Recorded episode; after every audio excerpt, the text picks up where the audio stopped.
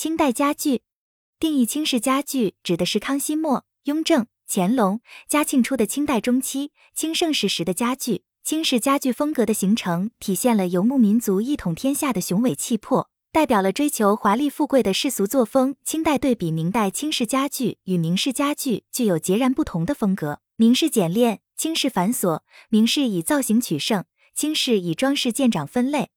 依其生产地和风格的不同，可分为苏作。广作、精作，苏作大体继承明式的特点，用榫结构，不求装饰，重凿和磨工。制作者扬州艺人。广作讲究雕刻装饰，重雕工，制作者多惠州和海丰艺人。精作结构用吊，镂空用工，重蜡工，制作者多冀州艺人。特色：清式家具是以皇家为主导，在宫廷和民间的相互影响和交流中发展起来的，以清代中期为其代表。品种丰富，式样多变，追求奇巧，装饰上富丽豪华，并能吸收外来文化，融汇中西艺术。造型上突出稳定、厚重的雄伟气度。其制作手段上汇集雕、嵌、描、绘、堆漆、剔锡等高超技艺。品种上延伸出诸种形式的新型家具。